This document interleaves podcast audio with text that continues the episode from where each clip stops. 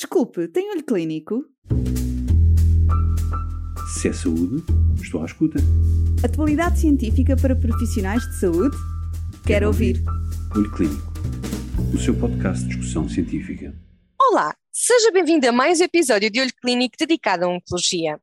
No dia 16 de outubro celebra-se o Dia Mundial da Alimentação e, como tal, quisemos trazer dois episódios dedicados à nutrição e cancro. Estarão os profissionais de saúde conscientes da importância que tem a nutrição no combate ao cancro? E os doentes? Esta importância mantém-se quando falamos em prevenção? Estas são algumas das questões a que nos respondem a professora doutora Cláudia Vieira, médico oncologista no IPO do Porto, e a doutora Paula Alves, nutricionista e diretora do Serviço de Nutrição do IPO do Porto. Junte-se a nós e saiba tudo já de seguida. Olá, doutora Paula, bem-vinda a este podcast em nutrição que terá dois episódios e que vamos uh, tentar abordar este tema que é muito uh, importante para os profissionais de saúde, para os pacientes e para os seus cuidadores na área da oncologia. As principais causas de morte nos países da União Europeia são as doenças do aparelho circulatório e o cancro, e Portugal não é uma exceção. Mas o impacto do cancro vai além da mortalidade os indivíduos são afetados por um grande sofrimento físico, angústia, diminuição da qualidade de vida, quer associados à doença, quer aos procedimentos diagnósticos, aos tratamentos e aos efeitos adversos de longo prazo ou tardios do tratamento. Além disso, a qualidade de vida dos familiares, dos cuidadores, dos amigos é também reduzida. Qual é a importância da nutrição no combate e tratamento do cancro quais são os objetivos e as grandes vantagens para os doentes? Então, Viva, a nutrição deve ter um papel importante em dois momentos distintos, na prevenção e após o diagnóstico. Na prevenção, tem o potencial de diminuir a incidência, pois o que a investigação nos tem dito desde os anos 80, do Olipeto foram grandes investigadores nesta área, chegaram à conclusão que, de facto, cerca de um terço dos cancros poderiam ser evitados por via de melhores escolhas alimentares. Isto para aqueles tipos de cancro em que a alimentação e o estilo de vida têm um papel preponderante, quer na sua instalação, quer na progressão. Como seja o caso dos tumores localizados na região da cabeça do pescoço, gastrointestinais, mama e próstata, entre outros. Ao diagnóstico, a intervenção nutricional, por outro lado, pode contribuir para a prevenção da desnutrição. Pode também ajudar na modulação dos sintomas com impacto na alimentação, que, quando não estão controlados, contribui para a perda de peso, para a alteração da composição corporal, para um descondicionamento físico e para a instalação de deficiências nutricionais, todos eles com um forte impacto, quer nas atividades do dia a dia, mas podendo também constituir um entrave ou mesmo inviabilizar as terapêuticas médicas propostas por não apresentarem parâmetros analíticos ou a capacidade funcional compatíveis com esses tratamentos. Então, a intervenção nutricional deve ocorrer o mais precocemente possível e sempre em paralelo com o evoluir da abordagem médica, ou seja, desde o estadiamento do tumor até à proposta terapêutica, pois esses benefícios vão ser maiores quanto mais precocemente esta for implementada. O primeiro passo será a identificação do risco, aplicando as ferramentas validadas para esta população de doentes, que permitem selecionar aqueles doentes que necessitem de uma intervenção imediata. Desta forma, podem ser avaliados e aconselhados no que respeita aos cuidados alimentares, sempre tendo por base a sua patologia, os sintomas e a fase de tratamento em que se encontram. Muitos destes doentes, para além das recomendações gerais, necessitam de uma abordagem mais personalizada e esta sim deve ser realizada por um nutricionista especialista e com diferenciação na área oncológica. Por outro lado, na, na prevenção, podemos enumerar uh, que esta poderá ter impacto na diminuição das taxas de incidência de cancro, por via da adoção dos hábitos alimentares, estilos de vida mais saudáveis, promotores de saúde e principalmente uma boa gestão ponderal ao longo de todo o ciclo de vida, porque sabemos que com a avançada idade, não é, os quilos também se vão juntando. No somatório, vamos ter mais anos livres de doença com uma melhor qualidade de vida. Nos doentes que são diagnosticados a nutrição contribui para a preservação de um peso saudável ou para a sua recuperação, no caso dos doentes virem com baixo peso ou mesmo já desnutridos, uh, porque muitas vezes acontece uma perda marcada ao diagnóstico.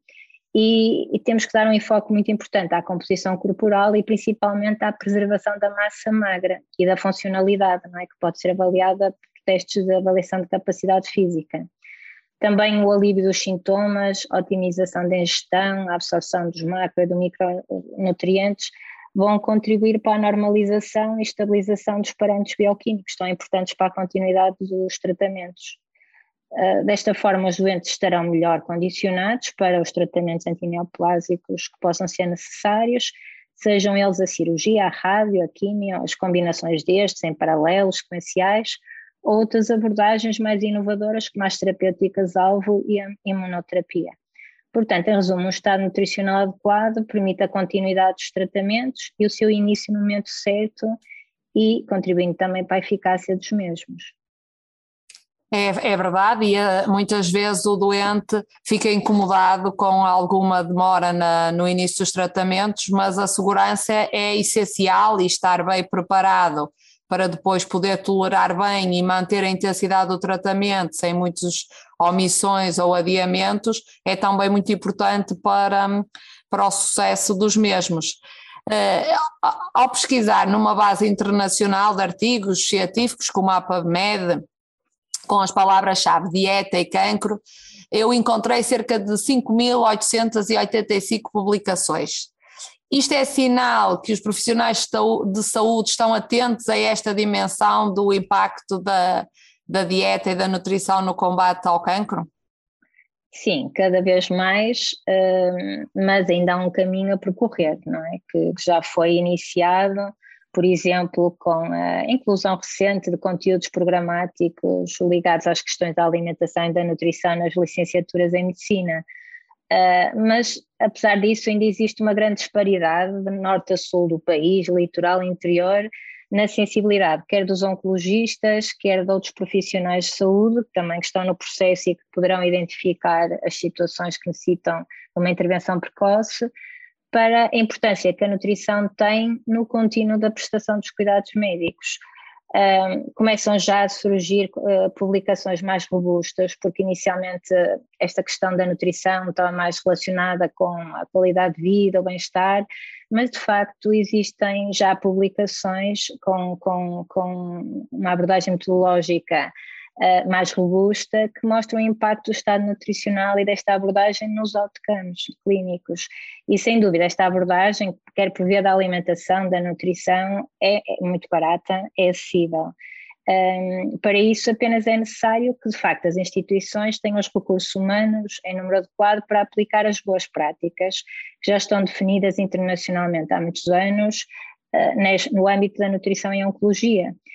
Mais recentemente, o European Cancer Beating Plan também já contempla, já contempla alguma destas necessidades e esperemos que, que isso a breve seja transposto para as políticas nacionais. Um, é um assunto cada vez mais abordado no meio científico, é um facto, nos congressos, em cursos, em publicações, um, mas muitas das instituições de saúde ainda não se adaptaram de forma a proporcionar estes, estes doentes um acompanhamento célere, ou porque têm circuitos que não são facilitadores ao acesso aos profissionais diferenciados nesta área, nomeadamente aos nutricionistas, ou, ou mesmo porque estes são em, em, pouco número, os enfermeiros também nem sempre têm a oportunidade de fazer os rastreios de os aplicar, e, e portanto, por vezes tarda a resposta personalizada atempada. A sensibilização tem que passar também pelos conselhos de administração das instituições e mesmo pelos decisores políticos, não é? Para mudar esta dinâmica.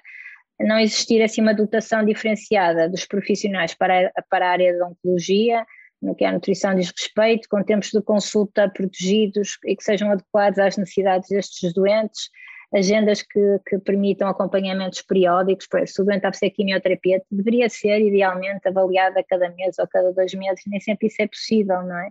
Porque já existe uma série de guidelines internacionais que, que definem, não é? O timing em que os doentes devem ser vistos e isto dificulta e por vezes inviabiliza as boas práticas. E depois também temos outro problema, que é as redes sociais, na área da oncologia, vão tendo muito interesse, não é? Mas infelizmente há muita desinformação, não é?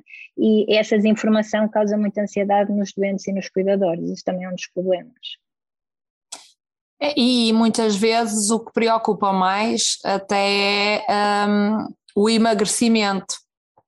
E, uh, e pedem-nos muitas vezes, para além dos conselhos, a dieta, uh, que sejam prescritas vitaminas, medicamentos para abrir o apetite, mas o, o peso excessivo na vida adulta e, e, o excesso de gordura corporal está associado à maioria dos cancros, como a mama, a próstata e o cancro coloretal. A alimentação, a nutrição em oncologia também se deve alargar à prevenção primária e terciária e aqueles doentes que tiveram a felicidade de, de ultrapassar o cancro e que são sobreviventes de cancro sem evidência de doença, que conduta alimentar e estilo de vida devem adotar? Sim, sem, sem dúvida, como falamos no início, a importância da, da intervenção nos dois pilares, não é? após o diagnóstico e na, e na prevenção. Uh, naqueles doentes que são considerados como curados, é importantíssimo a adoção de estilos de vida saudáveis, é? dos quais a alimentação equilibrada é prudente, tendo por base o padrão alimentar mediterrâneo e a prática regular de exercício físico, são indispensáveis. Uh, como muito bem falou, a gestão do peso ao longo do ciclo de vida, permitindo a manutenção de um peso saudável, uh, a redução da adiposidade abdominal, que às vezes mais que o peso é uh, o local onde essa gordura está acumulada, não é? o tentarmos ter uma adiposidade abdominal inferior a 94 no homem, inferior a 90 na mulher, são aspectos muito importantes e que têm que ser trabalhados paralelamente um, e a alimentação, de facto, nesse aspecto tem um papel muito preponderante. Uh, em alguns cancros, para além da gestão do peso e da adiposidade, que sabemos ser muito importantes, por exemplo, como fatores de risco para os cancros da próstata, cólon e mama e até para as recidivas, é também necessário corrigir erros alimentares prévios, que são muito frequentes em alguns cancros específicos, em cancros da cabeça-pescoço, gastrointestinais, uh, pessoas que estão habituadas a uma alimentação de má qualidade, nutricional, consumo de alimentos muito processados,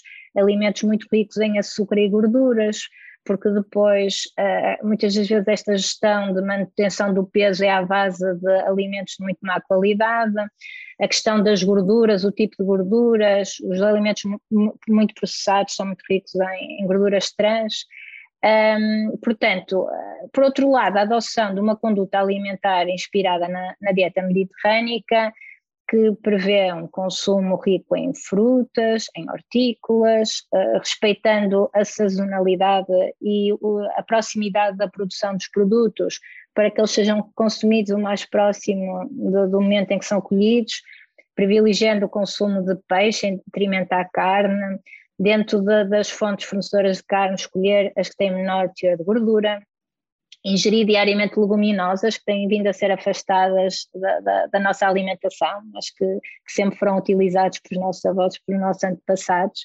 o, retomar o consumo do, dos frutos oleaginosos, as nozes, as amêndoas, as avelãs, tudo claro, sem açúcar, sem serem fritos, e elegendo o azeite como a gordura de eleição, tanto para a confecção como para o prato, um, apresentam-se como questões relativamente simples de implementar um, e que, que, muitas vezes estão muito afastadas daquilo que são a prática das pessoas. E temos aqui um, uma fase em que o doente depois de ter cancro acaba por estar mais receptivo a esta mudança e percebe que a alimentação é um aspecto que ele pode controlar, enquanto a recidiva não é, não pode, uh, o ter que tomar medicação não pode controlar, mas a alimentação é um dos aspectos. E temos que aproveitar essa fase em que o doente está mais vulnerável uh, e mais receptivo às mudanças do padrão alimentar, nisto tudo também é questão do álcool, não é? Não falamos do álcool, mas o álcool, quanto menos, melhor, ou se não consumir álcool,